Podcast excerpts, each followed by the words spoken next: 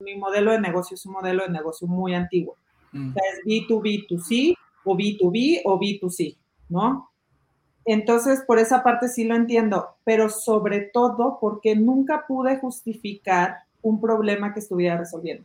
Yo creo que por eso nunca entré a ninguna aceleradora. No estoy resolviendo un problema, estoy creando una necesidad. Entonces yo estoy dando unos vasitos que son muy divertidos, sí, están súper ricos, están súper padres, pero cuando me decían qué problema estás resolviendo, o sea, no hay menos basura. O sea, digo, siendo súper honesta, por eso nos dimos cuenta de eso ya hace un tiempo y por eso estamos modificando el, negocio. Ok. mi hermana me mata porque ando de muy honesta.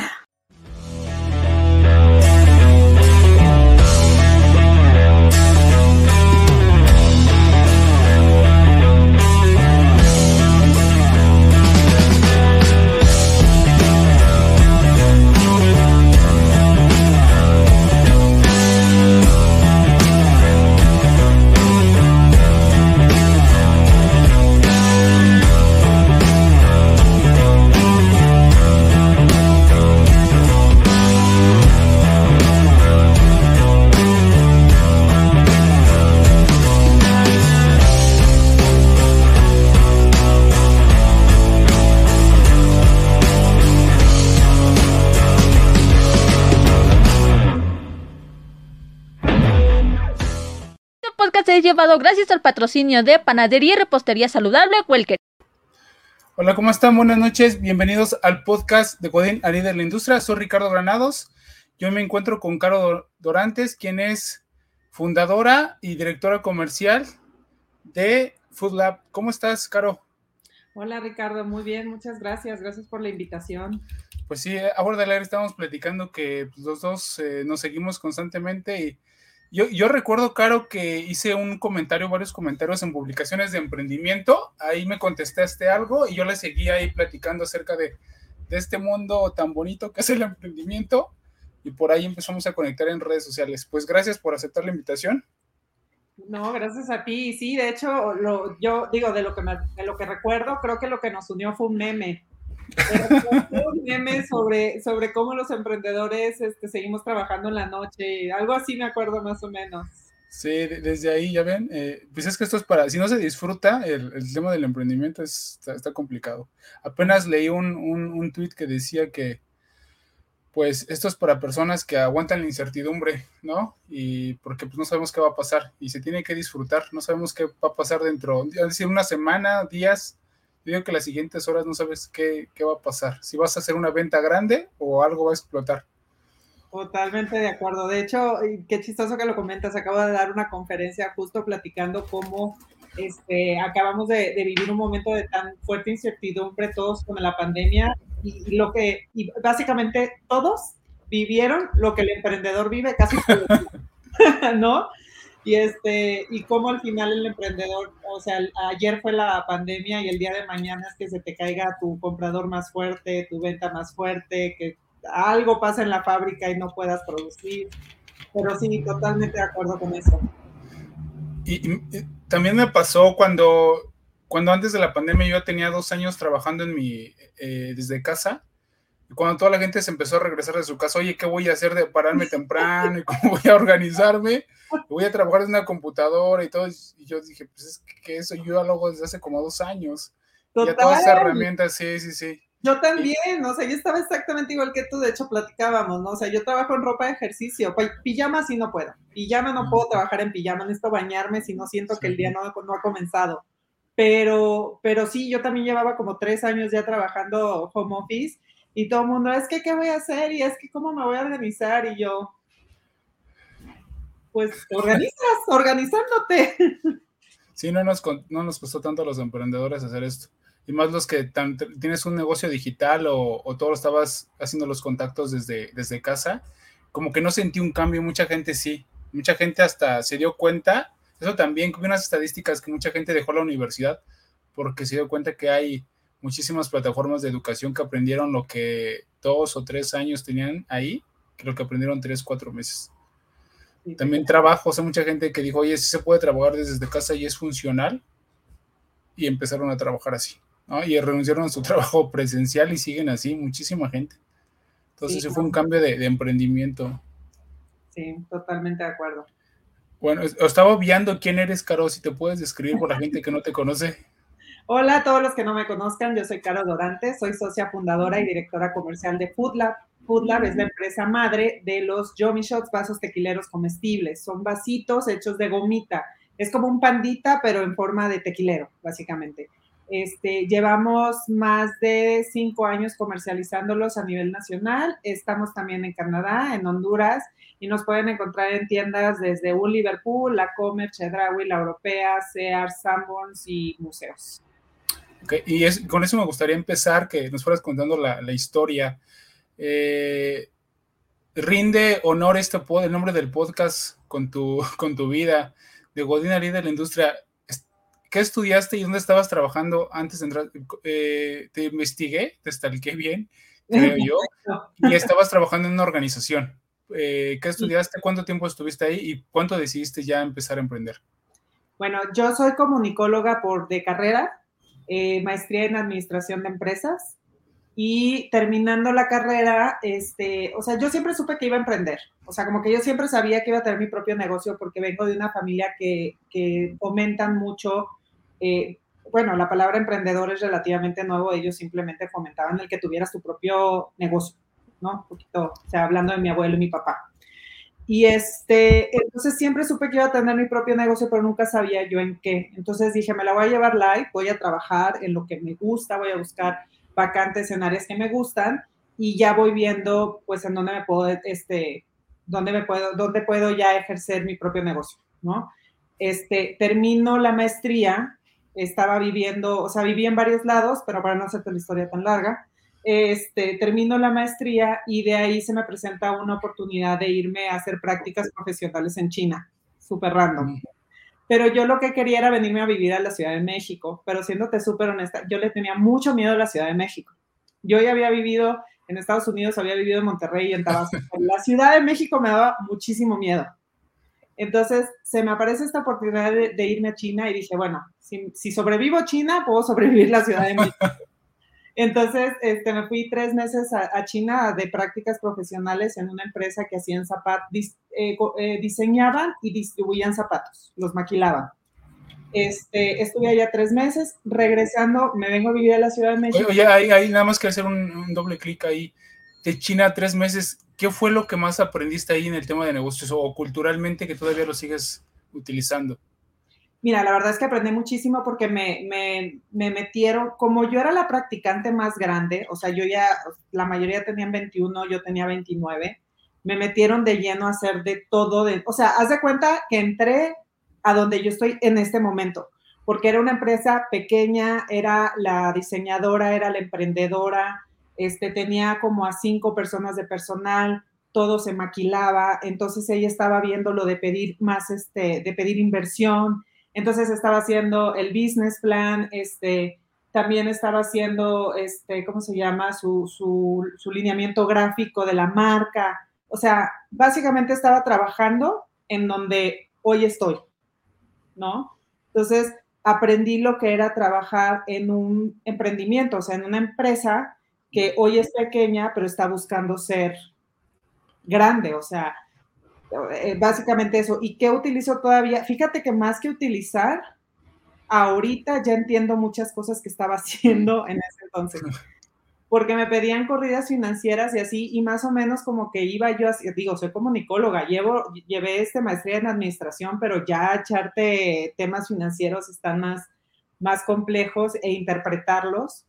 Este, todo eso como que me hizo como que probar lo que es un emprendimiento y ya hoy lo estoy este, como viviendo al 100, por así decirlo. Y, este, y pues ya, o sea, estuve ya tres meses en China, me vengo a vivir a la Ciudad de México porque yo lo que quería era desarrollarme. En, en, en ese entonces, te digo, antes de China estaba en Tabasco. Y en Tabasco no hay muchas áreas de oportunidad dentro de mercadotecnia, publicidad, diseño, que es como que lo que más me gusta. Entonces decidí venirme aquí a México buscando trabajo justo para en el área de marketing. Y terminé en Mattel de los juguetes, en el área de trade marketing. En Mattel, si mal no recuerdo, estuve dos años o tres más o menos. Y fíjate que de Mattel sí te puedo decir que aprendí muchísimo. O sea, yo creo que mi aprendizaje número uno, y es la razón por la que muchas personas me buscan para consultorías, es toda esta parte de retail. O sea, cómo es el autoservicio, cómo vender en autoservicio, este, cómo, cómo tratar a un comprador, cómo es el punto de venta, estrategias de punto de venta, etcétera. Entonces, este, estando en Mattel, mi hermana ya había desarrollado los vasitos, ya se los había presentado a Liverpool a Liverpool ya le había gustado, pero le había pedido otra presentación justo para Naquel. Y como yo ya tenía pues mucha más experiencia que mi hermana, porque mi hermana no, no, no le sabía el retail, este, entro con ella y la apoyo ya en toda la parte comercial. ¿Le apoyaste cuando estabas trabajando en, eh, en Mattel? O sea, ¿estabas medio tiempo, medio tiempo lo hacías por las tardes, por las fines de semana? No, de Mattel sí me salí al 100% porque justo cuando yo decido dejar Mattel, o sea, yo, o sea, literal fue de que ya no quería yo trabajar en corporativo y este, y cuando decido eso volteo a ver y veo que mi hermana traía lo del proyecto de los vasos y mi mamá traía un proyecto de joyería, trae un proyecto de joyería. Entonces dije, bueno, en lo que decido que hago, voy a apoyar a mi hermana y a mi mamá más a mi hermana porque mi hermana ya traía como más encaminado su proyecto. Entonces dejo de trabajar en Mattel y le entro al full con mi hermana, sobre todo porque a, dos o tres semanas después de, yo renunciar o yo decidir esto, iba a ser la expo más grande de dulces de México, que se llama Confitexpo, es en Guadalajara. Entonces sabía que yo, a partir de estar en esa expo, la empresa me iba a necesitar al 100%, y así fue y tu hermana te dijo, oye, ya es momento de que te salgas, ya estabas pensando en ya renunciar, te saliste y dices, oye, si quieres te ayudo, y, o, cómo fue el, el match ahí. Mira, así fue la, la, historia, voy a, voy a buscar resumirlo lo más posible. Yo ya no estaba contenta en corporativo porque yo estaba en un área que a mí no me gustaba. Yo, yo empecé en trade marketing, que la verdad lo disfrutaba mucho, y luego me pasé a compras. Sea, se abrió una oportunidad en compras y la verdad es que compras no me gustó, o sea, no me gustó para nada sí trataba yo con marketing y trataba con ventas y demás y trataba con los proveedores de estas áreas, pero yo lo que hacía era compras y números. O sea, yo, me hacía falta el diseño, la creatividad, la estrategia. Esto era como muy, muy talachero el trabajo. Entonces yo ya como que no estaba contenta y un día, está, está medio rara la historia, un día eh, nos encontramos un perrito de la calle literal. Estaba yo, estaba yo de vacaciones en Guadalajara, y mi hermana se encontró un perrito en la calle y al día siguiente me levanté, llevé al perrito a hacer sus necesidades y cuando llevo al perrito a hacer sus necesidades, me cae el 20 de que no estaba trabajando en lo que quería, o sea, no estaba en marketing, en diseño. No tenía vida social porque me la pasaba trabajando. Los fines de semana lo único que quería hacer era dormir. Entonces no estaba teniendo la vida que yo quería o la razón por la que me fui a la Ciudad de México y el perrito, y es más, dije, no puedo ni siquiera tener un perrito porque nunca estoy en la casa, mm. ¿no? Se te va a morir. ajá, o sea, ¿quién lo va a cuidar? Entonces ahí fue cuando exploté y dije, estoy en México, pero no estoy, no estoy en México por las razones, o no estoy haciendo las razones por las que me vine. Entonces dije, en lo que decido qué hacer, este, renuncié y empecé a apoyar a mi hermana mi hermana como que no quería, no estaba como muy segura que yo entrara con ella. Tenía miedo que fuéramos a pelear o que fuéramos a chocar. Y es, o, que yo entrara a trabajar con ella y luego la dejara muy rápido. Pero ve, ya van nueve años y seguimos juntas. Wow.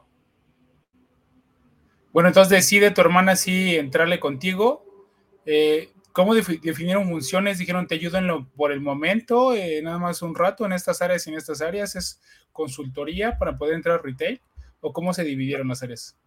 Fue muy chistoso, o sea, como que cuando yo dije, bueno, voy a entrar con mi hermana, como que fue muy orgánico, este, y simplemente un día estaba viendo qué onda y casi casi al día siguiente ya estaba yo al full empecé a ver cosas que no me funcionaban para el área comercial. O sea, de hecho, ni siquiera le llamaba al área comercial. O sea, yo le dije, mira, déjame, veo entrar a retail para pues ver el, vender volumen y vamos a ver vender más y vamos a expos y esto y el otro. Entonces de repente veía y la administración no, no tenía ni patas ni cabeza, o sea, como que más, toda el área comercial y administrativa como que no tenía ni pies ni cabeza porque mi hermana estaba muy enfocada en producción. Entonces, la verdad es que fue súper orgánico. No creas que nos sentamos un día estrategas, no, o sea, súper así de que, ¿sabes qué, Ana? Yo me llevo la administración porque neta, no me pasas la, información, no le entiendo, no sé qué está pasando. Y mi hermana sí, o sea, de que, ¿cómo voy a soltar el control? Pero al final terminó confiando en mí, ya como vio que le estaba yo dando resultados y que estaba yo comprometida, como que ella se fue relajando y me fue soltando esas partes.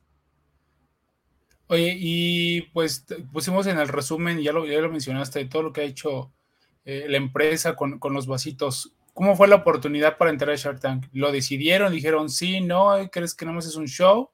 ¿Ya creen que ya estaban listas? Mira, todo lo que son relaciones públicas, este, yo me aviento. Todo. todo lo que encuentre, yo me aviento. Que si hay un evento, este, de ahí nos meto. Que si hay una convocatoria, bueno, ya las convocatorias ya más eh, de, empresas más pequeñas, pues ya no nos metemos, ¿verdad? Pero todo lo que me nos pueda generar relaciones públicas, me inscribo. si te meten un podcast, te aceptas. Aquí estoy. No, no, no, pero bueno, ya, ya. Ya nos llevaba, ya, ya éramos amigos de redes sociales. diferente.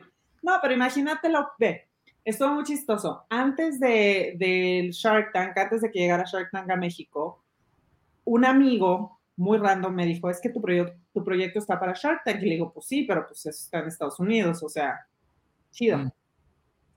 De repente estaba yo en la casa, estaba viendo la tele y sale el comercial. Cuando todavía veíamos tele que no fuera Netflix Y, y, ya sabes, ¿no? Y todas las streamings de ahora, cuando todavía veíamos Sony, yo veía Sony, de repente me aparece un comercial de, eres un emprendedor, tienes un proyecto de emprendimiento, llámanos Shark Tank México. Y yo, agarro mi computadora y tuk, tuk, tuk, empiezo mando la información. Para este entonces, cuando nos inscribí, ya nos habían bateado para otros, para otras, no otros programas de televisión, pero para otro tipo de proyectos para emprendedores. O sea, ya nos habían bateado de algunas este, aceleradoras importantes. Entonces, yo estaba súper desanimada cuando, cuando nos inscribí, pero dije, es más, ni dije chicle y pega, o sea, nada más me inscribí y ya no le pensé mucho.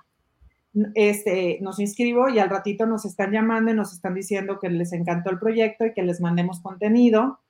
Nos vale gorro, no mandamos nada, nos vuelven a buscar y nos dicen, oigan chicas, ¿qué onda? O sea, ya quedaron, necesitamos contenido. Entonces ya mandamos lo que teníamos este, y al ratito ya estábamos haciendo un pre-pitch este, para, para la productora o sea, nada más como que querían checar cómo estábamos. Hicimos, hicimos un pitch horrible, mal planeado, yo estaba súper nerviosa, entonces hablaba mi hermana y yo hablaba encima de ella y horrible, no fue horrible. Y un chavo que estaba ahí, que él también participó en el programa, Carlo, Carlo este, Valentín, que estuvo en el programa igual la primera temporada para uno de sismos que se llama Grillo, este, nos vio y dijo, chicas, yo las veo muy perdidas, la verdad, les soy honesto. Yo soy Carlo y tengo experiencia en esto, y he vendido tres empresas y soy una fregonería y me cayeron bien y las voy a ayudar. ¿Qué les parece? Y nosotros, sí, por favor, porque esto era algo totalmente nuevo para nosotros. Y ya, entonces el, día antes de la grabación, vamos con él, le platicamos lo que teníamos y dijo, ¿saben qué, chicas? Eso está fatal. Vamos a cero entonces con él nos echamos todo el, pitch completo, o sea, él nos ayudó a hacerlo todo. Estuvimos casi más de ocho horas con él un domingo. Nos fuimos este, acabando, acabando ya que tenemos el pitch, ya nos lo habíamos aprendido. Nos fuimos al súper a comprar con qué llenar los vasitos y, este, y a las cuatro horas nos estaban pasando a recogerlos de la producción. Y así fue. Oye, antes de pasar ya, ese es el previo de, cómo llegaste o el día de. Mencionaste lo de las aceleradoras y, el rechazo que tienes o que tenemos. ¿El caso es un producto físico? Porque es un vasito que es retail, que es este, pues ya sabes, no es, no es tan difícil, pero también yo sé que es, no es tan fácil entrar a los supermercados por el tema del anaquel, de la competencia, de esconder tu producto atrás del otro producto, de si no tienes una, una, persona que esté ahí, eh, una demostradora del producto, pues no, no lo exhibe, no, no, o sea, eso, eso lo sabemos, ¿no? Bueno, los que sabemos un poquito de retail. Y las aceleradoras, las incubadoras, como ven que es un producto, y más ahorita, porque si vas a un producto físico y dicen, no, yo queremos tech, queremos fintech, queremos, y todo lo que acaba en tech, eh, es como que, y si no es, ah, bueno, pero a ver, enséñame tus números y al final de cuentas te batean. ¿Tú qué piensas de esta situación antes de pasar ya al día de Share? Porque, pues, tú dices, tú me postulé porque ya me habían rechazado de varias. Pues mira, en mi caso particular, en ese momento sí entiendo que nos hayan rechazado. Es súper, súper honesta. Este, no puedo culpar. Lo que tú dices, estoy totalmente de acuerdo. Totalmente de acuerdo. Sí hay un, se, ve que, las, que todo se está yendo hacia tecnologías. Como dices, si dice el nombre, o sea, hay, hay empresas, hay emprendimientos que le ponen a su nombre blockchain, nada más para conseguir fondos fondos, exacto. O sea, eso es súper obvio. Y de hecho todavía hay más estudios que dicen que, las, em, que los eh, inversionistas están también sesgados hacia más apoyar emprendimientos de hombre que de mujeres. Y hay un estudio que te lo mm. comprueba y hasta las mismas preguntas que se le hacen a los emprendedores varía cuando es hombre y cuando es mujer. Entonces, este sí, sí, yo sí lo veo, no me, o sea, sí me molesta un poco porque cuántas empresas tecnológicas se han lanzado y han sido un total fracaso, ¿no? Y ahorita lo estamos viendo muchísimo con las nuevas, este, con, por ejemplo, con el de We Crash o con el de esta chica de, ¿cómo se llama? El de la, que con una gotita te decían todas las enfermedades que puedes tener, esta Elisa, ¿cómo se llamaba? Teranos, era Teranos, porque luego me confundo con el personaje de Marvel. Sí. Pero, o sea, sí, esa parte como que sí me molesta, pero al final del día lo entiendo. Tenemos, yo creo que más bien se están viendo por esta parte de, por un lado, el modelo de negocio. Mi, modelo de negocio es un modelo de negocio muy antiguo. Mm. O sea, es B2B2C o B2B o B2C, ¿no? Entonces, por esa parte sí lo entiendo, pero sobre todo porque nunca pude justificar un problema que estuviera resolviendo. Yo creo que por eso nunca entré a ninguna aceleradora. No estoy resolviendo un problema, estoy creando una necesidad.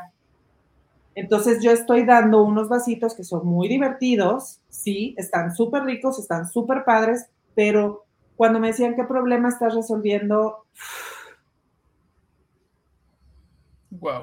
o sea, no hay menos basura. O sea, digo, siendo súper honesta, por eso nos dimos cuenta de eso ya hace un tiempo y por eso estamos modificando el, negocio. O sea, los vasitos se van a quedar porque y, ya mejoramos el empaque para que el plástico sea reciclado y reciclable, ya tenemos un empaque ecológico, o sea, ya esa parte la, la, la hemos solucionado y hemos ayudado a de verdad ser un apoyo al medio ambiente. Pero si queremos ser coherente con nuestros valores, que es el respetar el medio ambiente, estamos nosotros ahorita desarrollando gomita a base de fruta desperdiciada toda esta fruta rescatada que le llaman ahora, que es toda esa fruta que no entró al autoservicio porque está fea y se desecha, utilizarla y volverla gomita. Eso, es lo que estamos haciendo el día de hoy. Y, cuando qué fuerte lo que acabas de decir y, lo dices con una honestidad hablando de tu negocio, cuando te preguntaban eso, ¿qué problema resuelves? Y tú dices, no resuelvo ninguno, más bien estoy creando la, la necesidad cuando lo platicaste con tu hermana la vez, la primera vez que te preguntaron eso, ¿por qué seguir? Porque para empezar, al principio yo no era honesta conmigo, de verdad. Mm. Y, de, y aparte de no ser honesta, de verdad querías, yo de verdad quería resolver un problema. Entonces decíamos, eh, estamos este, pues disminuyendo el uso de plásticos porque ya no vas a comprar, porque sí existen vasitos de plástico tequileros, o sea, sí lo, pero al final del día como que sí, pero como que no estás tampoco como que ya sabes, o sea, y más si te metes en este tema y empiezas a ver que los contaminantes más grandes son Coca-Cola con sus botellas de plástico, ¿no? Entonces es así como que, híjole, o sea, no, ¿qué puedo? Entonces, cuando nos, cuando yo, o sea, llegó un momento que las dos dimos cuenta, o sea, nos rendimos ante la situación, dijimos, sí, hay que ser honestas, esto es lo que está sucediendo, a la gente le gusta los vasos, muchísimas gracias, vamos a encontrar una manera de también ser responsables, entonces cambiamos, te digo, el empaque, mejoramos el empaque, este, mejoramos nuestros procesos para disminuir huella, todo eso lo estamos haciendo y lo consideramos importante, pero si queremos ser agentes de cambio, tenemos que hacer algo que de verdad impacte. Entonces, no vamos a soltar los vasitos porque los vasitos nos pusieron en el mercado, porque tenemos un grupo de personas que están interesadas, que les gusta, que los consumen, que los amamos a todos, pero también al mismo tiempo queremos que Food Lab, la empresa madre, de verdad genere algún tipo de cambio, ¿no? Mi, mi, hermana eso es lo que le apasiona y la verdad es que ahí sí, aplausos a mi hermana, que es la que está súper apasionada con hacer de verdad un cambio significativo y lo hemos encontrado y lo buscamos todos los días, porque pues al final se trata de mejorar todos los días. Ok. No, Mi hermana me mata porque ando de muy honesta. No, no, pero, pero yo, es, que es lo que te decía, esa, esa honestidad es, pues es bárbara y te da un, un, concepto de ti, porque al final de cuentas tú eres la, la persona tú y tu hermana quedan la cara y siendo esta honestidad, tú sabes que al comprar tu producto, esos vasos vienen de alguien honesto y alguien que, que quiere hacer algo bien con su proyecto. Yo nada más de escucharte, yo no he comprado los vasitos, pero ahorita me dan ganas de salir y comprarlos para saber y conocerte, porque a través de, los vasos yo te voy a conocer más. Gracias. Ahora, e, ese escalón, me encanta esto y ahorita regresamos este, a lo cierto, porque a lo mejor ya te lo han preguntado muchísimas veces y todo lo demás. Pero creo que tocamos un punto importante y creo que de más fondo dices que por algo están los vasitos y van a continuar con ellos, pero tienes la capacidad, o sea, tienes, no tienes la capacidad, tienes el propósito de generar un cambio real, ¿no? Y apenas escuché un podcast de, un emprendedor que dice que llevaba creo que 10 o 15 años con una empresa de marketing y que estaba yendo demasiado bien, pero creía que no había realmente un cambio conforme al planeta, o sea, ya se iba todavía más profundo conforme al planeta. Entonces, decidió vender su empresa y pues todo el mundo le decía que por qué, ¿no? Si yo, yo amo esto, pero creo que no estoy generando realmente un cambio. Entonces se, va se dedicó al, al, tema todo de, del calentamiento global y todo lo demás, porque eres, yo creo que desde el punto de, producto o de emprendimiento, ese vasito les ayudó, no sé qué es la, forma de pensar tu hermana, pero como lo estás diciendo, es, yo creo que tu hermana está en la sincronía de, ya están los vasos, pero vamos a cambiar algo, vamos a resolver un problema real y grande. Porque yo sé, conociéndote lo poquito mucho que te conozco, ya no vas a resolver un problema pequeño. Ahora vas a encontrar el problema grande y real que impacte a millones de personas, ya sea a través de tecnología, que ayuda un poquito más. O sea, yo también sigo diciendo, este, los inversionistas, las, las venture capital, buscan eso, que sea tecnológico porque acelera más el cambio. Totalmente. pero, pero ya tienes ese propósito y si el vasito te llevó a, esa mentalidad, pues ahora vas por todo, ¿no? O sea, y el vasito que no se muera antes de probarlo, porque, o sea, y poderlo exportar a tantos países, pues es que es un, es un producto bueno.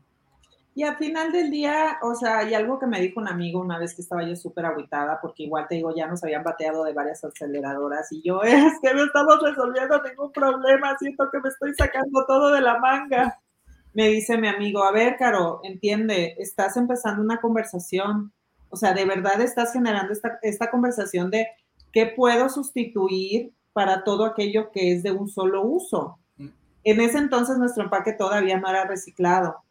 Entonces, cuando hicimos ese cambio, la verdad es que a mí me dio como muchísimo más tranquilidad. Y de ahí cuando nos pasamos al siguiente empaque, que es el que utilizamos en línea, todavía más, porque haz de cuenta que el que usamos en línea es este.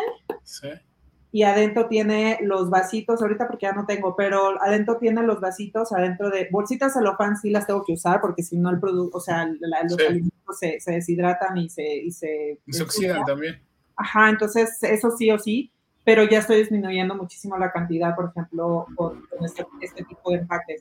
Entonces, este, yo creo que al final lo que, lo que a mí me gusta es, o sea, es que también imagínate, estoy diciendo una cosa, como que no me la termino de creer y luego llega alguien y me dice, ay, sí, tú muy ecológica, pero no sé, o sea, pero mira esto, ¿no? Entonces, buscamos ser coherentes entre lo que decimos y lo que hacemos.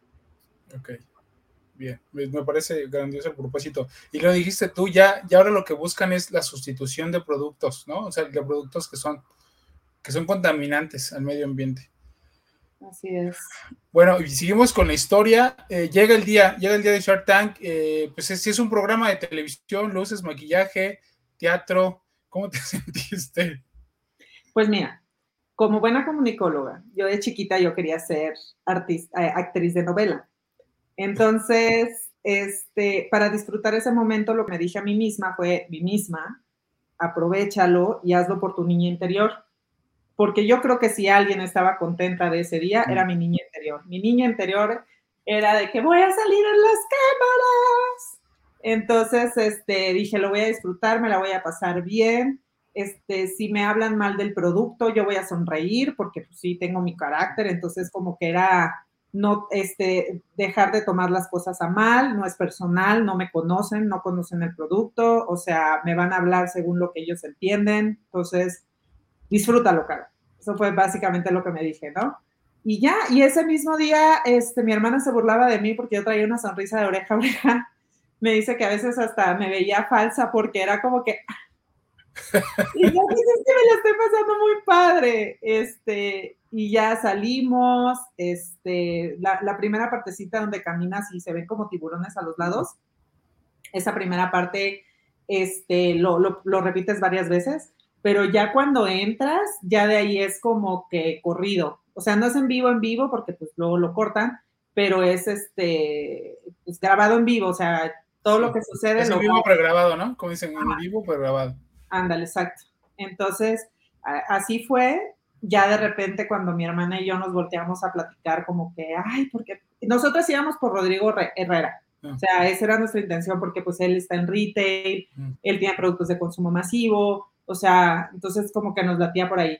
Pero Arturo como que nos ganó, o sea, todo lo que nos dijo de que yo las voy a ayudar y que no sé qué, que no sé cuánto. Entonces dijimos, bueno, pues me late más Arturo, sí, sí. Y bueno, no sé si viste el video completo, pero luego Rodrigo Herrera dice que los vasos habían a... Ah, de bicicleta. Entonces, este, digo, nunca fue grosero, nunca fue grosero, fue como muy, o sea, directo, pero nunca fue grosero. directo sin ofender, ¿no? Exacto, es como, pues a mí me saben a eso y pues, pues es lo que le saben, o sea, yo no me voy a poner a pelear con él este, y Arturo era más como, ya sabes, como buena, así vivachón y, y pues como dicen, o sea, escoger tus socios como escoger a tu marido, entonces tienes que hacerlo. Es más, dicen que es más difícil terminar una sociedad que terminar un matrimonio, entonces hay que tener mucho cuidado. Así es. Y por eso fue que nos fuimos con Arturo, por, por, no sé, o sea, por su buena vibra, en pocas palabras.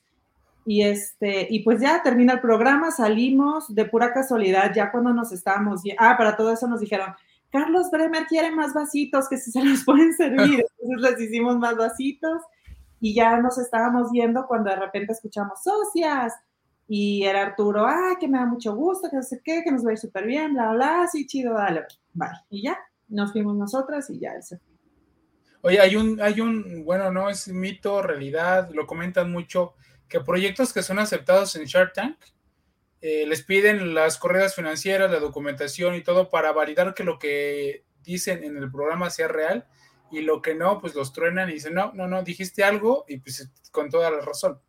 Dijiste algo de tus ventas, de tu producto y no es, no es real. No es de que, no sé, no que el programa no cumple lo que dice, más bien son los emprendedores en, en algunas ocasiones que por el nervio o por querer vender el, proyecto como tal por el fondeo, mienten. ¿Qué tan real es eso y qué te pidieron? O sea, en general, ¿qué, qué, documentación o qué corridas? Pues, pues es un due, diligence eh, normal, o sea, tus corridas, o sea, básicamente lo que el, el o sea, el, el, mira, más que ver si, si, dijiste, yo no lo sentí como que me, me dijeron así de que quiero ver si me echaste mentiras o no. Yo lo sentí más bien como, pues como cuando pides dinero, o sea, vas, entregas, cuáles, cómo vas, este, cuáles son tus proyecciones, cuáles son tus intenciones, o sea, pues igual como en el matrimonio, o sea, durante el noviazgo vas viendo, quiere hijos, no quiere hijos, se quiere casar, nada más me quiere para una noche. Es lo, mismo, esto, ¿no? Es, como que, bueno, hacia dónde vas, hacemos buen match, nos vamos a llevar bien, este, cómo van sus números, no, o sea, no te piden, no te piden nada fuera de lo normal o sea, pero sí he sabido casos como, y digo, lo he sabido por chisme, ¿eh? no creas que, no creas que Arturo me contó de qué tal persona, no, es meramente chisme, sí he sabido, porque tengo muchos amigos del programa, la verdad es que he tenido la suerte de conocer a muchos que han estado en el programa y son excelentes personas que al día de hoy puedo decir mis amigos. Y, este, y algunos sí me han platicado de casos. Yo creo que el caso más fuerte que escuché, chisme, ¿eh? Gente, esto es chisme, no vayan a creer todo, pero me llegó. De Un para, para Riley, para TikTok, ahí va me llegó por ahí el chismecini que este, que una, uno de los chavos que sí recibieron dinero, bueno, un grupo, una empresa, unos emprendedores recibieron el dinero y que con ese dinero compraron coches nuevos, computadoras nuevas, o sea, para el negocio. Sí. ¿Sabes? Entonces, pues eso es lo que se busca como que indagar, o sea, cuáles son las intenciones también del emprendedor. Ahora, también he escuchado de que los, los, los, este, los inversionistas también no son perita dulce, o sea, también tienen sus, sus, cosas. O sea, hay algunos que he escuchado casos de, que no voy a decir nombres, de algunos inversionistas que nada más dan largas este, y nunca cierran, o algunos que, este, que el de largas es el que más, más he escuchado, pero también escuché que hay algunos que son medio tracatacas, ya sabes, como, ¿cómo se le dice? Tráculas o esa cosa. Este, y que como que así malvibrosos. Pero digo, son interpretaciones de la persona que me cuenta el chisme. O sea, Exacto. Sí, sí, sí. dice una, una, persona y quién sabe qué es lo que pasa detrás. Pero mira, yo creo que al final esto es de seres humanos, la regamos, malas interpretaciones, malas intenciones, malos entendidos. Este, yo no, o sea, yo sé que Proceso sacó una nota diciendo que Shark Tank era pura mentira, pero yo creo que ni tanto que queme al santo, ni tampoco que no lo alumbra. O sea, la verdad es que depende de la persona, depende del proyecto, depende del inversionista. A nosotros nos fue bien, entonces, I'm ¿Sabes qué sí me, me, llegó a molestar de algunos emprendedores? Ya, ya cierro este paréntesis. Este, algo que sí me llegó a molestar, yo que estoy metida en toda esta onda del coaching y de la responsabilidad y yo soy responsable de mi vida, bla, bla, bla. Los que le echaban la culpa al, al inversionista que porque no le dieron el dinero su negocio cerró o no funcionó. Ah, eso no tiene que ver. Exacto. Y, y, eso sí, y eso sí no es de chisme. Yo vi el mensaje de, de, ni me acuerdo quién era, pero yo vi el mensaje de, ay, no logramos cerrar y ahora mi negocio está cerrando. No, cierra por falta de ventas y las ventas son de los clientes. La inversión solamente es para acelerar. Exacto. Entonces, eso sí me llega a molestar de algunos emprendedores y de los que tengo entendido que llegaron a hablar con proceso de la revista. Eran de los que le echaban la culpa al programa de que su negocio no haya funcionado. Y eso es como que, dude, yo creo que tu, proyecto no va a funcionar desde un principio. Con dinero, con, con dinero, con sin dinero. Bueno, pasa ya, te quedas, se quedan con Arturo, se despiden. ¿Cómo ha sido el apoyo de, de parte de él, de, de él y de, de, todo su equipo? Porque yo sé que él anda muy ocupado y tiene varios negocios. ¿Cómo ha sido? ¿Tienen juntas mensuales? ¿Les ha abierto mercado? ¿Tienen como reuniones, no sé, algún dos meses, tres meses? ¿Cómo es? La verdad al principio sí lo veíamos muchísimo más, a como fue teniendo más inversiones de Shark Tank, yo creo que por eso ya no regresó, porque ya tenía muchas. Mm. Este, a como fue teniendo cada vez más, lo vemos menos. Por lo menos hablamos una vez al año, por lo menos, y le damos resultados. Ahorita como que ya nos ayudó en lo que nos puede ayudar, entonces ahorita como que ya estamos avanzando y ya si se nos atora algo en específico, ya es cuando vamos y, hablamos con él. Pero siempre súper abierto, él y su hijo, siempre los dos, este, como que su hijo es el intermediario para ya contactarlo y este, siempre súper abiertos a platicar con nosotros. Fue más fácil, entras en retail, este, bueno, eh, supermercados importantes, ya mencionaste las marcas y los países ¿Te ayudó mucho su nombre para poder entrar? Me ayudó, fíjate, sí, me ayudó su nombre y me ayudó el haber salido en Shark Tank. Los dos. Porque aparte a nosotros nos dieron chance de, este, de poner el logo en nuestro empaque. Wow. O sea, Arturo Elías nos dijo así de que pongan el nombre en el empaque, nada más no lo hagan en otros países, yo me aviento el tirito. Este, nada más no lo hagan en otros países, porque pues en otros países no le pertenece a Sony, aquí le pertenece a Sony la marca. Entonces, este, eh, por ejemplo, en este aquí lo tenemos en chiquito. Ah, ok, sí, Shark Tank Y en el, en el otro empaque viene así en, en grandote. Entonces, este, sí, eso nos ha ayudado y aparte como somos de la primera temporada, hemos salido ya varias veces, entonces como que le, le llama muchísimo más la atención a la gente, los van, los prueban. Pero sí, el donde más me acuerdo es en la Comer, porque la tienda donde está el corporativo es la de, la de Plaza Carso. Ok. Entonces, este, una vez Arturo me dijo, ay, los vi en la caja. Entonces fui y le dije al comprador, ay, dijo Arturo Elías que lo vio en la caja. No, bueno, se sentía pavo real y que ya sabes, no, Arturo Elías, claro, sí, no sé qué. Este, entonces, también luego tuvimos un evento con la gente de Pedro Domecq, porque trabajamos con los de Pedro Domecq una temporada y tuvimos un evento y Arturo fue y fue el CEO. Entonces te digo, o sea, sí, sí está para echarnos la mano. Ok, qué bien digamos un poquito eh, como tu empresa, los productos, los vasos comestibles, los popotes también, bueno, más tantito los popotes y ya quería cambiar de tema. Los, ¿Cómo se les ocurren? Eh, bueno, estamos viendo el propósito de ya sustituir la, mayor cantidad de productos que, sean comestibles y ya no se, tiren. Eh, ¿Por qué popotes? Ya tenían los vasos, ¿por qué? ¿Era como consecuencia? Eh, estuvimos pensando como que diferentes productos que podríamos desarrollar dentro de la misma categoría para ya aprovechar todos los esfuerzos de comercialización que teníamos. Este, cabe recalcar que cuando queríamos hacer o cuando estábamos con el proyecto de los popotes, y ahorita te explico por qué hablo en pasado, este, era la idea era maquilarlos y en ese momento los vasos los estábamos maquilando pero la maquila no, nos empieza, nos deja de funcionar, o sea, la calidad del producto no era la calidad que, necesitábamos, sobre todo para retail. Entonces, este, nos pasamos de maquila a producir nosotros. Y eso fue lo que nos puso en stand-by los popotes. De hecho, ahorita los tenemos en stand-by. Yo creo que vamos a retomar el proyecto de nuevo. Tenemos un poquito de mercancía todavía allá afuera, pero vamos a retomar el proyecto hasta el año que viene porque el que nos iba a maquilar los popotes se saturó de chamba y ya no pudo apoyarnos. Entonces es un proyecto que tenemos ahorita como parado por otro proyecto que tenemos, que ahorita te platico. Este, pero en sí se nos ocurrió, te lo juro que ni siquiera sé cuándo se nos ocurrió. Me acuerdo que yo estaba pensando, ¿qué podemos hacer que pueda estar dentro de la categoría de vinos y licores y dulcería? Porque ahí es en donde estoy en, con los vasos yo me acuerdo que pensaba en, unas así como algo que le metieras a tu vaso y que se iluminara, no sé, un chorro de cosas que se me ocurrieron. Y no me acuerdo si fue la tortuga lo que yo dije, bueno, ¿por qué no hacemos vasos que, digo, popotes que se coman? O sea, es como, yo le veo como mucha relación.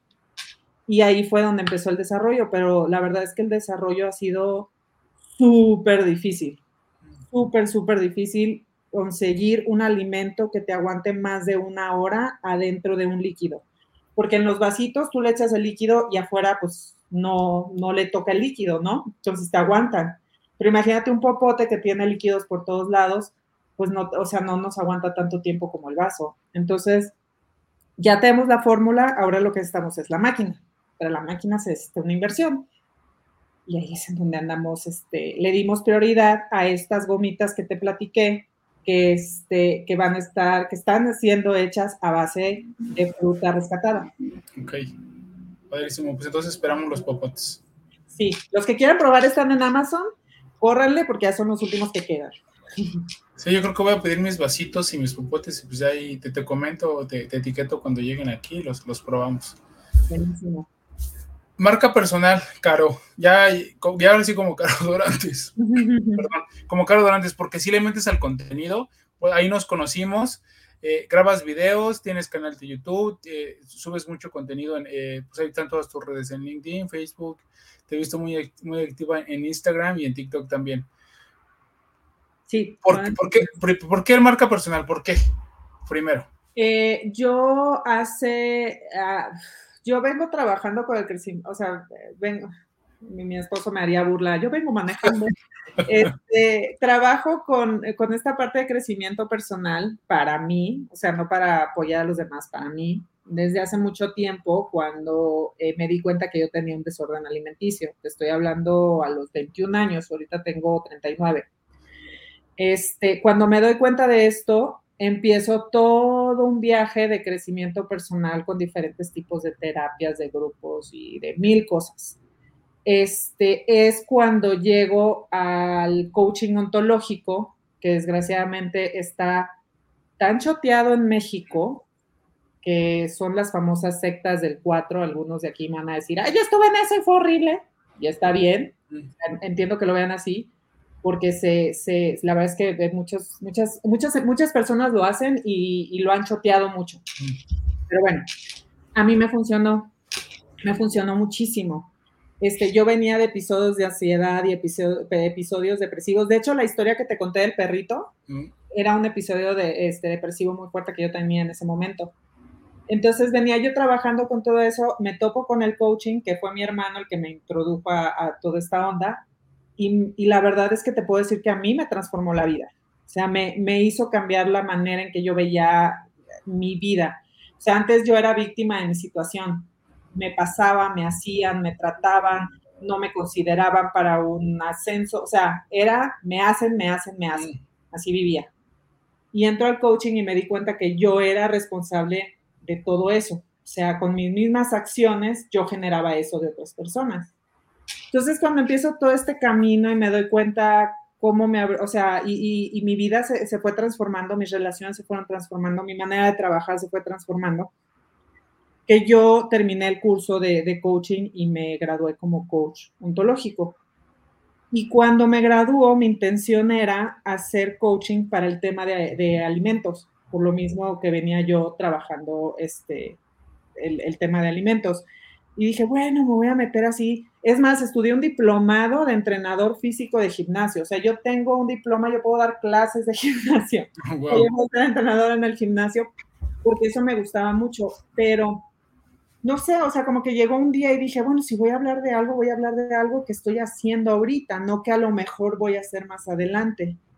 Entonces dije, bueno, en el emprendimiento la verdad es que necesitas muchísima inteligencia emocional para poder solventar todo, o sea, para poder, perdón, sobrellevar todas las cosas que, que, que se vienen, de conocerte, y creo que es algo que la gente no habla mucho del tema. O sea, hablamos de emprendimiento y es, haz esto, ve, sube, baja, trae, lleva, conoce, contacta, eh, compra, pero muy pocas veces es, a ver, ¿qué quieres?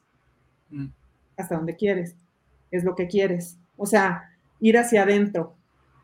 Esa es la parte que a mí, que a mí me gusta. Entonces, en, en mis pláticas como que hay un poco sí sobre el hacer, pero me gusta más enfocarme en el ser. ¿Quién requiere ser para ser emprendedor? ¿Y qué quieres ser? Y, y, luego la siguiente pregunta es, ¿qué quieres? O sea, porque hay muchas veces que me di que es, o sea, sí me han llegado quejas de que es que, ¿por qué este, esos pensamientos mágicos que para que todos sean emprendedores? Yo jamás voy a decir que todos sean emprendedores. Más bien es, ¿cómo te puedo ayudar si eso es algo que tú quieres hacer? No quieres, quieres trabajar en corporativo, fregón.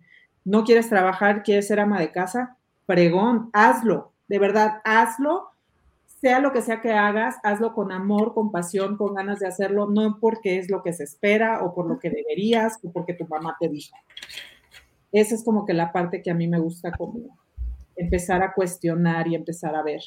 ¿Y qué quieres, Caro? Porque mencionaste ahorita, es que el querer, yo también creo que es primero el ser, y después el hacer y después el tener. Exacto. ¿Tú qué quieres, Caro? Yo quiero ah, hacer andar esta empresa porque de verdad ya me siento 100% comprometida y ya quiero que salga. Este, y va a salir. De ahí me quiero enfocar en apoyar a emprendedores a encontrarse y encontrar la mejor manera para emprender. Ese sería como mi segundo paso. Y, este, y en la parte personal, pues ser una excelente esposa. Este, voy a ser mamá en diciembre. Entonces, este, ser, un, ser la mejor mamá posible y pues todo eso. No, no puedo decir que lo quiero todo porque todo se me hace como demasiado, pero lo que quiero, lo quiero bien. ¿Qué te falta por lograr, aparte de lo que mencionas? Mira, si el día de hoy me muero, me muero súper contenta de lo que he logrado hasta hoy. Sea, de verdad te lo puedo decir, me sentiría ahora, si teniendo oportunidad de vivir más tiempo, eh, mi máximo es dar conferencias y talleres a nivel, o sea, o sea, tratar con la gente, conectar con la gente, y me encantaría que las personas que se dan la oportunidad, se den, ahora sí que se den la oportunidad de, a lo mejor ver la vida diferente, si como le están viendo ahorita no les funciona. Dijiste que la empresa, una cosa que te pregunté, que, ¿qué querías? Dijiste que esta empresa creciera, que despegara, algo así mencionaste. ¿Hasta dónde, o sea, cuál es el límite? ¿Ya vieron una fecha de crecimiento? ¿Es un monto? ¿Son puntos de venta? ¿A qué te refieres? En mi caso es cuando ya no me necesite, o sea, todo el tiempo. Mm. mi, mi, mi, idea es que eventualmente yo sea como del consejo y mm. que me necesiten dos veces al año, que nos reunamos, que veamos cómo vamos y tan, tan. O sea, mi tirada es que ya no me necesite la empresa, que yo esté en el consejo y me pueda enfocar en mi marca propia. Y en, bueno, mi familia eso me enfoco eso siempre le gusta darle tiempo. ¿Hay un plan de salida para ti, tu hermana, o tu hermana sí se quiere, quiere continuar con la empresa? Fíjate que esa es una muy buena pregunta, no lo hemos platicado. Yo creo que ella sí se quiere quedar, o sea, de lo que hemos platicado, ella la siento que se quiere quedar y expandir, o sea, seguir creciendo la empresa, porque ella le encanta estar desarrollando nuevos productos dentro de producción. Pero sí estoy 99.99% segura que ella lo que quiere es correr la parte de desarrollo de nuevos productos y que ya todo lo demás del área de producción no dependa de ella. Ok. Y te lo pregunto porque es una empresa familiar. O sea, son, son, son dos hermanas. ¿Y para quién te va a sustituir ahí? ¿A ti? Si hay un plan de hoy en tanto, te dices, tú no me vas a necesitar, pero hay, hay una fecha de, de aquí al 2025, 2024, es ya está el plan. ¿Quién se queda con mis actividades? Porque o sea, como creemos que pues, eso es, mi hermana, es mi papá y todo, no tiene que, no tiene que haber esa plática, pues, porque pues, es familiar y aquí se, de aquí se queda y de aquí, si me caso con esta persona, pues se comparte, se le van a dar a los hijos y todo. Y a lo mejor dices, son las pláticas que se tienen que tomar, porque algún momento van a pasar. Si se sigue trabajando así como están trabajando ustedes, inevitablemente va a crecer. Totalmente de acuerdo. No, sí, estoy totalmente de acuerdo contigo. La respuesta es no lo hemos hecho. Creo que nos sigue ganando el día a día, o sea, en estar como resolviendo el día a día y el generar ya suficientes utilidades como para sentarnos y, y, tomar esa plática, pero estoy totalmente de acuerdo, o sea, estoy totalmente de acuerdo contigo que sí nos hace falta como que sentarnos y tenerlos. Yo creo que a lo mejor nos ha dado como miedo a la otra lo que vaya a decir, pero, pero no, sí, eso me lo llevo conmigo, tienes toda la razón. Este, tenemos que agarrar el, coraje y la valentía para, para estas pláticas complicadas. Hace te pregunté que si el nombre de Arturo les ayudó, dijiste que sí. En cierto grado nivel, ahorita la marca personal de, de Caro Durantes, ¿en qué te ayuda a la organización y a, los productos? ¿Crees que se ayuda, te, te, abre puertas? ¿Lo haces con qué fin? O sea, sí me dijiste que, el tema de que quieres salir de las conferencias y todo, pero en este momento, ¿qué, impacto tiene con, los productos, con la organización?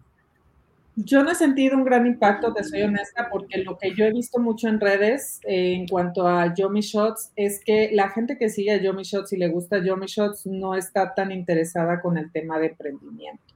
O sea, cuando hablamos de emprendimiento en las redes sociales no tiene tanto atractivo como cuando subimos una tontera. Es, este, no, desde ese punto de vista no, tiene, por eso de hecho yo no hablo tanto en las redes de ah. O sea, es con, por eso son dos mundos aparte. A lo mejor si fuera una empresa que sí sus seguidores les interese también el emprendimiento, pues a lo mejor lo revolvería, pero la verdad es que son dos mundos apartes en cuanto al, tema del, consumidor final. O sea, sí, del consumidor final es, completamente diferente. O sea, y aparte imagínate, estás en Yomi Shots, en la fiesta y no sé qué, y luego de repente te llega alguien y, hola, hablemos de poner tu propio negocio. Es como que, no, estoy viviendo tranquilo, no me, ya sabes, o sea, siento yo que son dos, este, dos mundos aparte. Aún así, cuando me invitan a dar conferencias, o sea, yo creo que más bien Yomi Shots me ha ayudado a mí mm con mi marca, porque tengo algo que, o sea, puedo demostrar que tengo una empresa que respalda lo que digo, que no estoy hablando por hablar, ¿sabes? Entonces yo creo que más bien Yomi Shots me ha ayudado a mí a, crecer con, con, mi marca personal. Pero sí siento que son como dos mundos aparte, completamente, el tema del emprendimiento y los Yomi Shots. A lo mejor bueno, no lo mejor, con el nuevo proyecto que traemos, perdóname, ahí puede ser que me comience a funcionar, porque el nuevo proyecto estamos comenzando B2B. Mm. Entonces estamos trabajando con personas que quieren lanzar una marca de gomitas funcionales o estamos trabajando con personas que quieren lanzar gomitas gourmet. Entonces son personas que quieren entrar a retail, que quieren entrar a ventas online, algunos conocen del tema, otros no tanto. Entonces ahí sí voy a poder como que combinar estos dos mundos. Ahí sí. Yo mi shot no tanto. Yo creo que este esta nueva línea de negocio sí.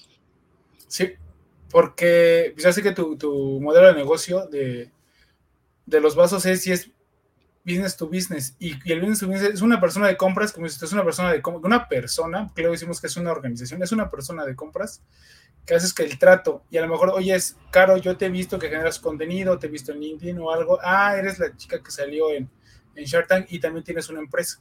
Entonces, aparte que tienes la empresa que te respalda, pues tienes contactos porque Shark Tank te abre las puertas y aparte sabes de negocios. Entonces yo sé que al momento de que tú, de comprarte yo los vasos para poderlos meter en mi establecimiento, mis tiendas, yo sé que hay alguien responsable con contactos, con una marca y que sabe de emprendimiento. Y no solamente es alguien que vende humo. A eso, a eso yo quería llegar, no sé si por ahí ha pasado un caso así, pero a lo mejor no, aún no se ha dado, pero yo creo que el, contenido que estás haciendo a, a, alguien le va a llegar, o sea, alguien de compras o único para decir, ah, mira, esta chica sí sabe de negocios, ¿qué hace? ¿No? Ah, mira, o al revés, como dices tú, los vasos, ¿a quién, quién está atrás? Porque también le compramos a personas. Sí, totalmente, totalmente. De hecho, cuando la comunicación sí en puntos de venta y sobre todo ahora para que estén en, el extranjero, en Canadá y Estados Unidos, sí vamos a hablar un poquito más del emprendimiento porque hemos notado que allá sí son un poquito más curiosos que, este, que a lo mejor aquí en México. Pero fíjate, me pasa bien chistoso con los compradores, como muchos son de corporativo, tampoco están metidos como tanto en el tema de, emprendimiento. Pero pues sí, como dices, a lo mejor pasa. Hasta ahorita no me ha pasado, o sea, de verdad que hasta ahorita, lo, a lo mucho lo que me ha pasado es de que me han dicho, ah, sí, los bien Shark Tank, pero ni siquiera se acuerdan de mí, se acuerdan de los vasos. O sea, hay gente que me pregunta, oye, ¿no te reconocen en la calle? Y yo, nada más me reconocen si me ven con los vasos en la mano o con Arturo Elías al lado, pero fuera de eso, nadie me reconoce. Okay. Bueno, el tema de la marca personal ya. Eh, me quiero un poquito más, todavía, un poquito a la vida personal. ¿De qué te sientes orgullosa de lo que has logrado? Vida personal, familiar, amigos. Yo creo que de esa transformación que viví, o sea, de verdad estaba yo en un estado anímico de la fregada. Con la comida estaba de la fregada este, me sentía yo mal, o sea, sí me acuerdo que hubo una época, o sea, un episodio de mi vida hace como ocho años que yo estaba muy mal, entonces el que tuviera la valentía y el coraje para ver que todo lo que estaba mal en mi vida lo había hecho yo y hacer un cambio, porque aparte soy súper terca, entonces el, el darme la oportunidad de ver y de tomar responsabilidad o sea, eso ha sido como que mi éxito más grande porque al día de hoy veo los resultados de eso. O sea, veo la relación que tengo con mi mamá, veo la relación que tengo con mi hermana, con mi hermano, con mi familia, con mi pareja. Me di la oportunidad de tener una pareja este, que, al día de hoy ha sido igual como lo, o sea, lo, lo mejor que yo he hecho, o sea, darme la oportunidad, porque también, o sea, dentro de toda esta victimez que estaba yo viviendo, atraía a, víctimas. víctimas, sí, sí, sí. Entonces atraía a todas estas personas, estos hombres víctimas o estos hombres que, yo cuidaba, yo le hacía de mamá de ellos, o sea, entonces el transformarme me cambió totalmente mi contexto, amigos, cambió, o sea, entonces eso es de lo que me siento más orgullosa, o sea, de verdad, y, de, de la ayuda que he sido para otras personas. O sea, hay gente que me ha dicho, o sea, gracias a ti, Caro, vi tal cosa y hoy tengo, o sea, eso, mm. ah, bueno, me hace el día. Así es. ¿Hay algo que no te deja dormir? Ay, el dolor en la pierna porque ando embarazada. este, soy ansiosa, o sea, digo, todavía tengo como momentos de ansiedad. Digo, obviamente no me dan como me dan antes, pero sí de repente me... más bien, todavía hay veces que la mente me gana. Entonces empiezo como que a pensar todo lo malo que puede llegar a suceder y, estoy, y, me quita el sueño, me espanta el sueño. Este, pero son cosas tontas, o sea, ni siquiera es como que, sí, no, es que yo recuerdo que el 80 y cacho, no, no, no, o sea, es de verdad, son puras tonteras que de repente, de repente empiezo a pensar de que, ¿y si, y si tal tienda ya no me quiere volver a comprar? Mm si pierdo esas ventas, y si no sé qué, y me doy cuenta que estoy así, y ya es como que regresarme al presente. Ajá. ¿Y no crees que esa situación, y también tengo, yo también tengo un poco de ansiedad, no poco, mucho, no sé, desde el punto de vista de quién o comparado con quién, pero es algo que tenemos los emprendedores, porque siempre estamos, no sé, no sé si has leído el libro de, del mito del emprendedor, de Michael Gerber que habla del técnico, del director y del, emprendedor. El técnico vive en el presente, quiere hacer las cosas ya. Es el carpintero, el tenista, el basquetbolista que necesita el balón, el hacha y todo lo demás. El director que vive en el pasado, que necesita información, llega, llega al corporativo y dice, a ver, ¿qué pasó? Y a ver, pásame el reporte, ve el reporte del pasado y resuelve los problemas. Y el emprendedor siempre está en el futuro y se anda peleando con el director que vive en el pasado y con el técnico y les mueve todo, ¿no? Todo les mueve el, emprendedor tenemos como estar pensando en el futuro, en crear, en mover y todo. Y yo creo que hay un punto donde nos genera, un punto o muchos puntos donde nos genera ansiedad porque estamos pensando qué va a ocurrir mañana, qué va a pasar, qué va a pasar. Y la mayoría de los emprendedores que dicen como emprendedor nato que tú lo eres, ¿no? Con el tiempo te fuiste como puliendo, pero tenemos ese, esa ansiedad. El estrés casi no lo tenemos nosotros, no sé si te pasa también ansiedad y estrés, pero el estrés es del vivir el pasado, o sea, ¿qué pasó? Ay, y la ansiedad es algo que va a ocurrir en el futuro que todavía ni ha pasado. Pero como el emprendedor quiere crear, quiere vender, quiere hacer muchas cosas en el futuro, es donde tenemos esos ataques de ansiedad. No sé si tú lo has visto con, emprendedores y ahora, ya que los tienes, ¿cómo, cómo, los, cómo te controlas o, cómo te regresas al presente? ¿Cómo los apaciguo? Pues mira, eh, hay, una frase que a mí me gusta mucho que es este, la depresión es demasiado pasado, eh, la ansiedad es demasiado futuro, mantente en el presente, ¿no? Y este, el que tiene un ojo en el pasado, el otro en el, en el futuro, está visco para ver el presente. Este, visto desde el punto de vista no tanto emprendedor, sino al punto humano. O sea, yo sufría, bueno, sufría ya no me gusta esa palabra, pero sí, yo vivía tanto episodios depresivos como episodios de ansiedad, los dos. La ansiedad era porque veía demasiado el futuro, pero aparte lo ves desde una manera pesimista, porque si lo viéramos positivo, estamos de acuerdo que sería más bien como que, ¡Woo! ¡Vamos adelante! El problema no es, a lo mejor no es tanto que estamos tan enfocados en el futuro, sino cómo lo, cómo lo vemos, ¿no? Por una parte. Y luego este, la parte de, de, depresión viene de estar pensando en el pasado y obviamente estar pensando en todo lo negativo que te pasó en el pasado. Entonces, ¿cómo manejo ambas partes? La verdad es que la depresión ha sido como que la que más he mejorado porque he transformado la manera en que veo mi pasado. O sea, ya no lo veo, ya no hago mi trágico musical que en algún momento lo veía. A veces todavía recaigo. Esto es un proceso y, y, no es que yo ya ahorita soy así, ya estoy en nirvana, no. O sea, es, es es un trabajo de todos los días. Entonces, el, o sea, el pasado como que cada vez voy haciendo más paz con él y lo voy interpretando diferente. Y en el momento que lo interpretas diferente, todo cambia. Porque lo que antes era tragedia, ahora lo ves como la oportunidad que te llevó a X cosa. O sea, cuando lo peor que te pasó en la vida se vuelve la mejor oportunidad que te dio la vida, se transforma la manera de ver. Entonces, ese es el pasado. La ansiedad yo creo que a lo mejor en los emprendedores es un poquito más complicado porque sí, como dices, o sea, me hace todo el sentido del mundo, o sea, estamos viendo hacia adelante porque estamos, eh, como que necesitamos, y digo entre comillas porque la palabra no, mm. no me gusta la palabra necesitar, pero pareciera que necesitamos eh, predecir el futuro, justo, pues como nos pasa, ¿no? De, lo del COVID, de, de que este, todo lo malo que pueda llegar a pasar. Además, hay teorías que dicen que venimos de seres humanos que predecían el futuro a negativo para que no les pasara, para no morir básicamente. Mm. Hay una historia que yo leí, a ver si no me voy muy de largo, si me dices, me, me, detienes. Adelante. Hay una historia que yo leí de dos hermanas, ¿no? Vamos a suponer que en la época de, las cavernas, dos hermanas, una que se la vivía este, feliz y contenta y todo va a estar bien, y luego la hermana que siempre estaba buscando en qué momento se le iba a aparecer un león. Pues, ¿cuál es la que sobrevive en ese entonces? Pues la que anda esperando el león porque siempre está lista para, para, esa ocasión. Entonces, si venimos de este tipo de, de aprendizaje, que tienes que estar listo para lo peor que puede pasar, vas a estar preparado. Pero estamos de acuerdo que ahorita, en una sociedad en la que vivimos actualmente, lo que nos está generando, más que el estar cuidándonos, nos está generando ansiedad innecesaria. Mm. Porque no estamos pensando en qué momento va a llegar el león, estamos pensando en qué momento nos van a dejar de comprar. Entonces estamos viviendo un miedo de algo que a lo mejor ni siquiera va a pasar y no nos va a matar, como el león nos podría matar.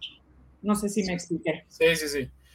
Dijiste, bueno, comentaste o, entendí el tema de, que te sucede algo, algo malo, eh, muy fuerte y que te cambia. ¿A ti qué te ocurrió? Y les hago la pregunta de cuál es tu mayor cagada que tuviste y qué fue lo que aprendiste de ella. Mm, lo más difícil, es que no me quiero escuchar bien cliché. este, yo creo que la etapa más difícil fue, la, fue mi niñez con el divorcio de mis papás y porque nos fuimos a vivir muy chiquitos a Estados Unidos. Entonces, viví toda esta parte de separación de familia, este, abandono de papá, o sea, ese, ese, eso fue, eso ha sido como que lo que más he trabajado y lo que a la hora de reinterpretarlo me pasó de, de, ya no tener los episodios tan fuertes, ¿no? Este, y de perdonar a mamá, perdonar a papá, todo esto, digo, si ya has ido a terapias, es, es el pan de cada día.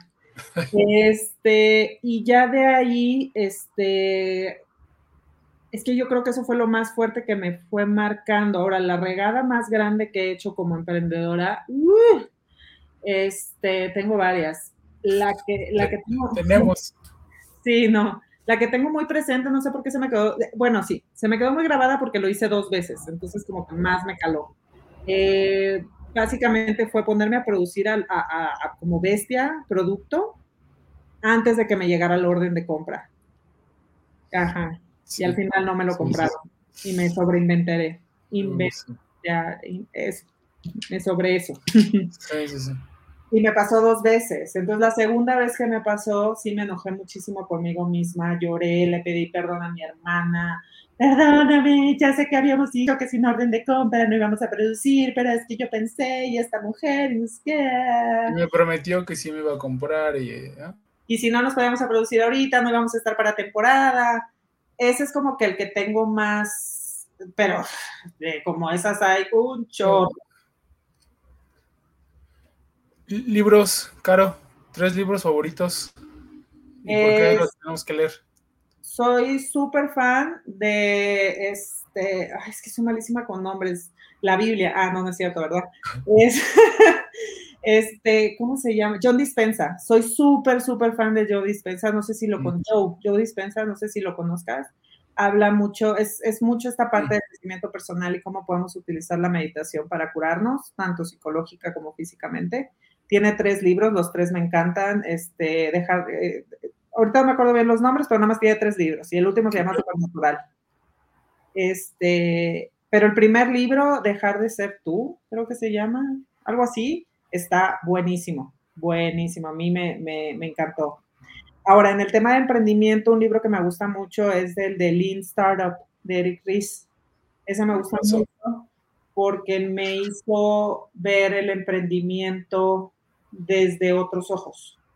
O sea, como que lo veía yo antes como la vieja escuela y gracias a este libro como que, ¿cómo lo podemos hacer más rápido? ¿Cómo lo podemos hacer más fácil? ¿Cómo podemos aprender más rápido? Vamos a regarla más rápido para poder aprender más rápido y, testear y probar. O sea, ese, ese libro también me gustó mucho.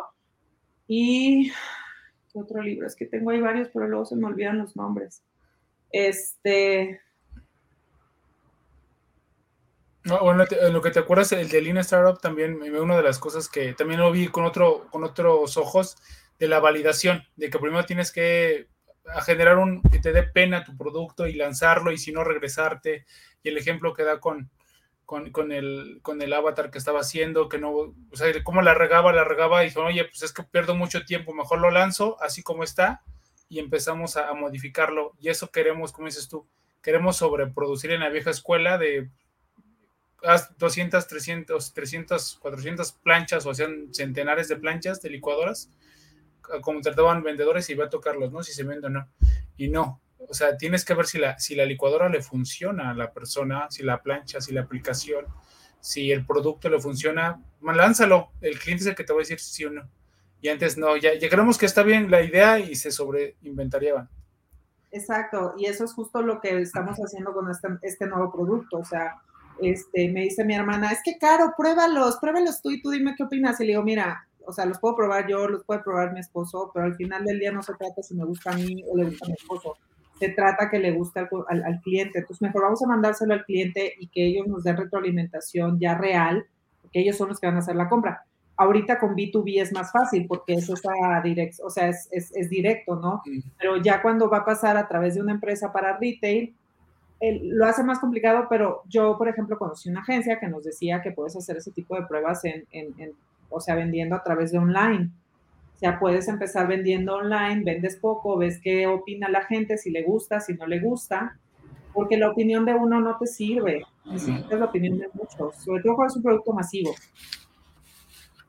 Sí, muchas, muchas personas, entre más personas la conozcan y entre más personas escopan tu producto, me refiero a que no funciona, es más retroalimentación para ti, ¿no? Es bueno meterte a Amazon y a Mercado Libre o a es en línea y ver todo la, para poder aprender. Ese, ese conocimiento es gratuito. Así es. Sí, porque aparte en México la gente muy rara vez te da retro, entonces aunque saques un producto en, tienda, es muy poco probable que te enteres de su opinión. Ah, en línea, que como ya se está generando esa cultura de darnos retroalimentación, pues ya la gente lo hace. Este, ahora sí ya estoy haciendo trampa porque ya saqué mis libros aquí porque se me olvidan Este, hay otro que se llama Good to Great ah, de Jim, Collins. Jim Collins, librazo. Ese está igual, me encantó cómo, o sea, cómo fue como, como haciendo como un estudio científico y encontrando las variables entre todas las empresas que, y ¿sabes qué es lo que más me gusta? Me encanta esa parte donde te dice, este, tú te imaginas que el mejor CEO es aquel CEO que sale en las revistas y que no sé qué, pero los mejores CEOs en la historia han sido aquellos que a lo mejor nunca en tu vida has escuchado sus nombres, que se enfocan a trabajar. Y yo así de que, ups, creo que ya voy a dejar mi marca personal. sí, me llegó eso y, y también en, el libro de uh, el Zero to One de... Ah, también. También dice eso, que hay un punto donde te tienes que poner a, trabajar y dejar de poner este, entrevistas, podcasts y todo lo demás, porque pues el negocio es el que tiene que funcionar, ¿no? Y a lo mejor... Ve, eso está contestando la pregunta que me hiciste hace rato, ¿por qué no hago lo de, lo de generar más contenido? Y es que quieras o no, te quita, te quita tiempo, mente. O sea, en vez de estar pensando cómo puedo hacer mejor el negocio, estoy pensando en la cámara, la luz, el... Por eso yo le he bajado un poquito porque quiero que dejar la empresa como mejor colocada y ya después dedicarle más tiempo, porque tú lo sabes, te quita muchísimo tiempo. Sí, sí, sí, son muchas horas. Y ahora ya te puedo decir todos, jajaja. Y hay otro que se llama Culture Code de Daniel Coyle. Ese no sé si está en español.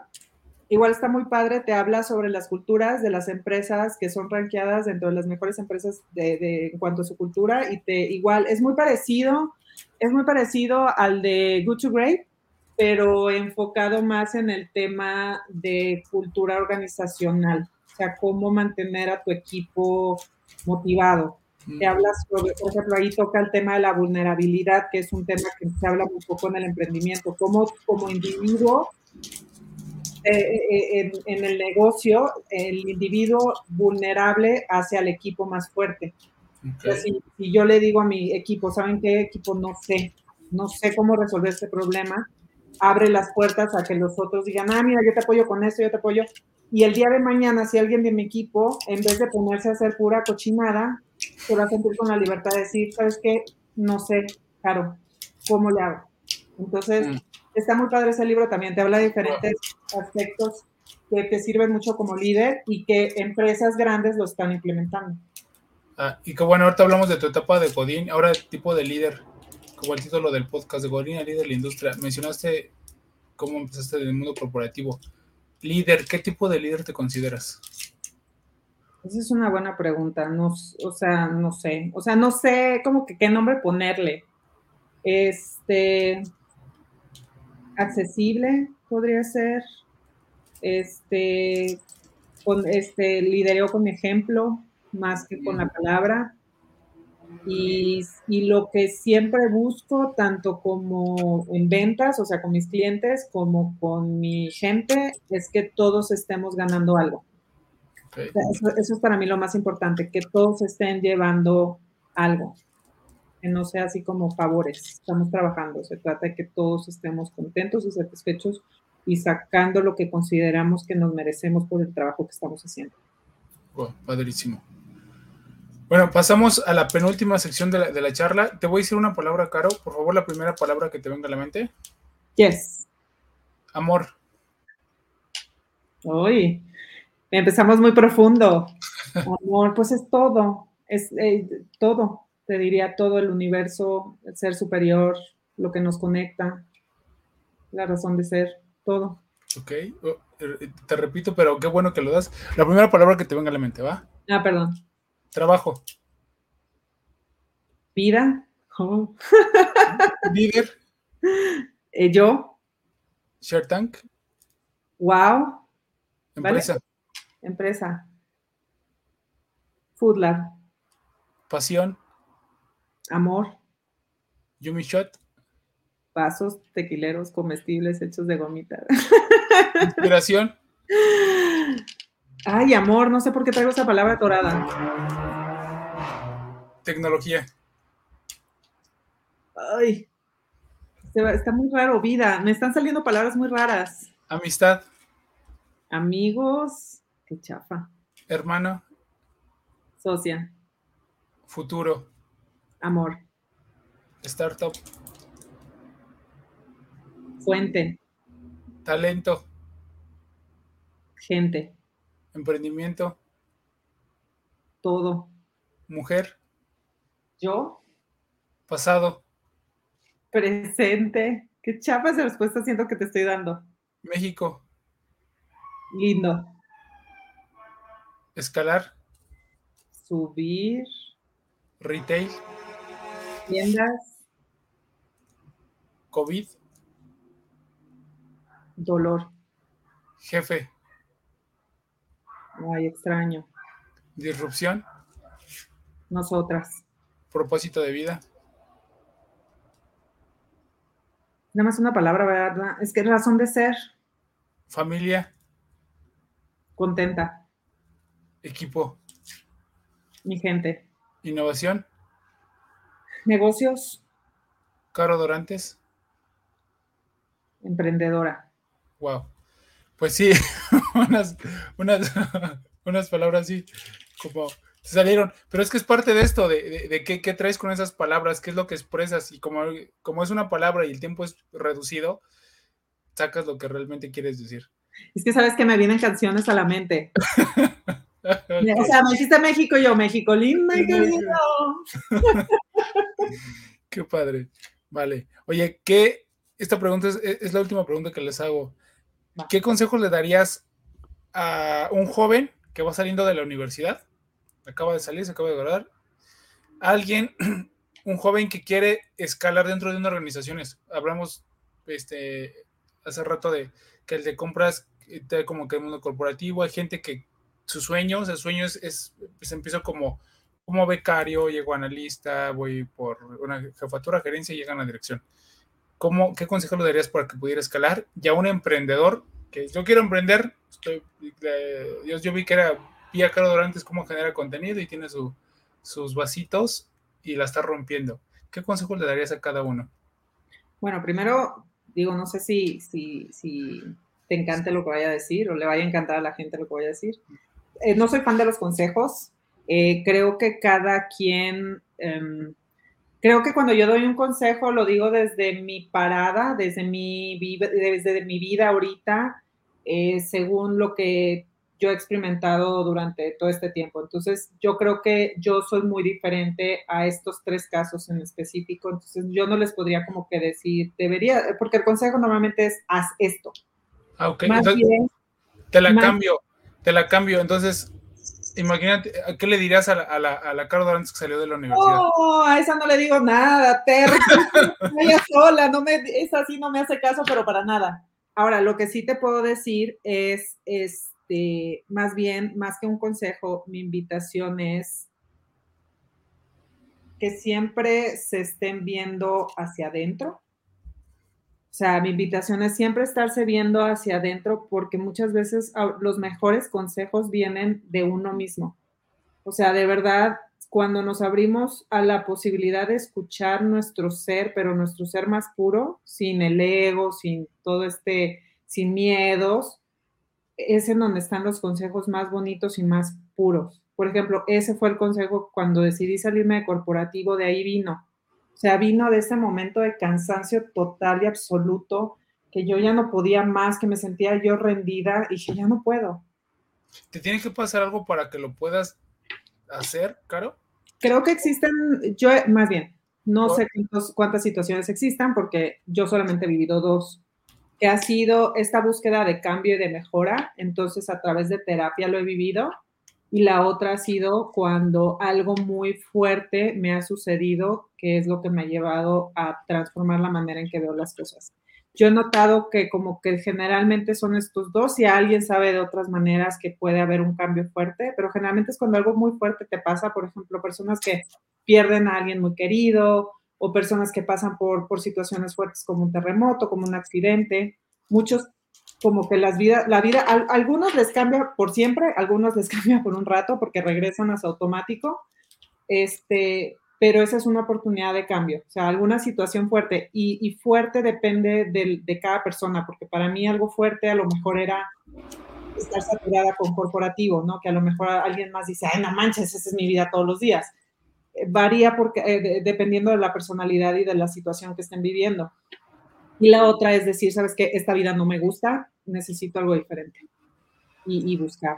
Entonces, este, para medio contestarte o, o, decir algo es, cuando las cosas no te estén gustando a como están, busca de qué, necesitas hacer tú para cambiarlas. Ok, Bien, con eso, sí, me quedo con eso. Esa es la pregunta que es lo que te ibas a preguntar, pero con esa respuesta me quedo. Sí, ¿cómo, ¿por qué? Porque estás hablando desde mí y no desde mi alrededor, mi antecedente, mi pasado, que la situación, mis padres y todo lo que puedo justificar, escuela, trabajo, gobierno desde mí que puedo cambiar. Entonces me encantó la respuesta. Bueno, eh, pues algo más que quieras agregar, Caro. Mm, pues nada más que estoy muy contenta de haber tenido esta plática contigo. Estoy muy contenta de haberte conocido. Creo que somos personas muy afines y me encanta platicar con personas que más o menos, que digo, también es padre platicar con gente diferente porque te muestra otro punto de vista que a lo mejor estás haciendo mal.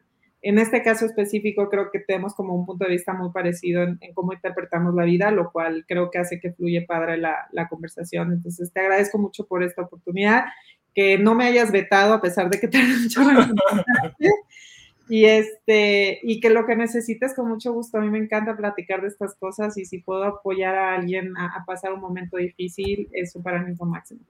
Vale, pues muchas gracias. Oye, ¿dónde te contactamos a ti y dónde contactamos a a tu empresa? Eh, a, mí me encuentran en carodorantes.com, es como lo más fácil porque ahí están todas mis redes y todo, así carodorantes.com, todo junto. Y en el caso de los Yomi Shots, la verdad es que este, en cuestión del CEO, CEO de, de Google, eh, nos pueden escribir vasos comestibles, vasos de gomita, vasitos de Shark Tank, todo eso y aparecemos hasta arriba, entonces ahí nos pueden encontrar. Vale, padrísimo. Pues yo, yo, creo que los voy a pedir por Amazon. Voy a meter los popotes y los vasitos y, te digo qué tal. Tengo unas ganas de probarlo y de conocerte y conocerte a través de tu producto. Ah, muchísimas gracias. Pues gracias a todos. Eh, eh, se queda grabado este podcast en los canales de cuenta de, de Godín de la Industria. En ocho días se encuentra en el canal de YouTube y en todas las plataformas de podcast, Spotify y todas las demás. Muchísimas gracias a todos y nos vemos la próxima semana. Gracias, Caro, otra vez. Nos vemos. Gracias. Bye. Bye. Este puede ser llevado gracias al patrocinio de Panadería y Repostería Saludable Welkery.